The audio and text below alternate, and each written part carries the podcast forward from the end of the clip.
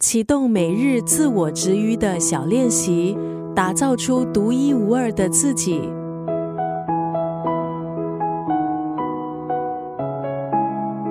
今天在九六三作家语录分享的文字，出自这本书韩国作家金银珠的《自我治愈的每一天》。相信你在书店肯定看过金银珠的畅销书，它的代表作《一公分》系列。从亚洲到欧洲，在十二个国家受到百万读者的喜爱。在这本书《自我植于的每一天》，作者把人比喻成植物。如果你总是容易沮丧，对自己没有信心，总是把自己的需求摆在最后，不要再放任自己日渐枯萎，应该为心灵补水。在书里，作者就提供了自我植于的七大步骤，包括探索内心，在心里播种，让它发芽。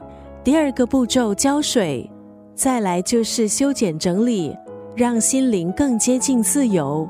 在书的第四个章节，作者把我们生活中良好的关系比喻为蝴蝶、蜜蜂还有植物间的美好邂逅。第五个章节是擦灰尘，定期为身心打扫，把生活中产生负能量的人和事进行断舍离。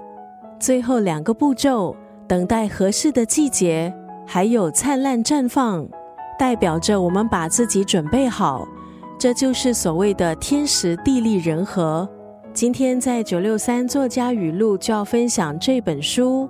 自我治愈的每一天当中的这一段文字，想要改变人生，比起重大决心，每天的小小累积更重要。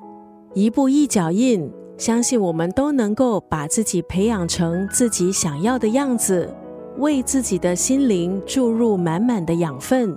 想要改变人生，比起重大决心，每天的小小累积更重要。